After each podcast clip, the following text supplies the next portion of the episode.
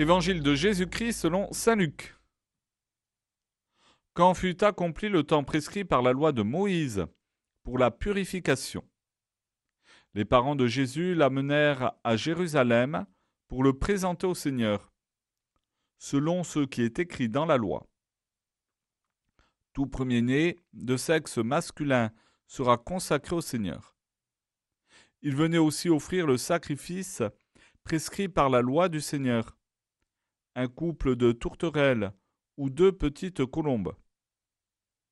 Or, il y avait à Jérusalem un homme appelé Siméon. C'était un homme juste et religieux, qui attendait la consolation d'Israël, et l'Esprit Saint était sur lui.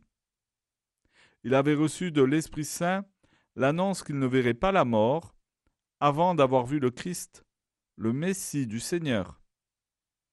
Sous l'action de l'Esprit, Siméon vint au temple.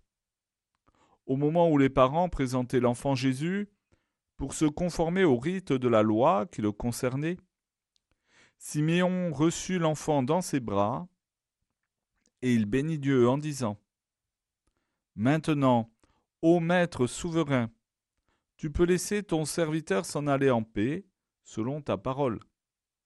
Car mes yeux ont vu le salut que tu préparais à la face des peuples, lumière qui se révèle aux nations, et donne gloire à ton peuple Israël. Le père et la mère de l'enfant s'étonnaient de ce qui était dit de lui.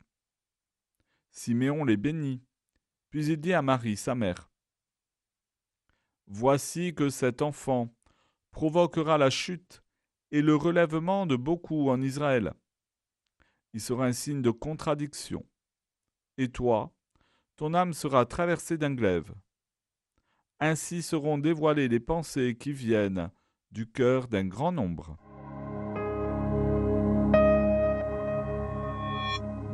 Le vieillard Siméon attendait la consolation d'Israël.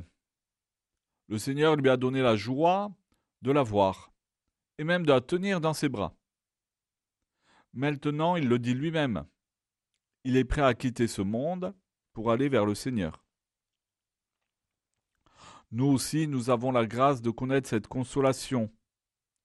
Nous connaissons le Christ. Nous ne l'avons pas tenu dans nos bras, mais nous pouvons le recevoir dans notre corps.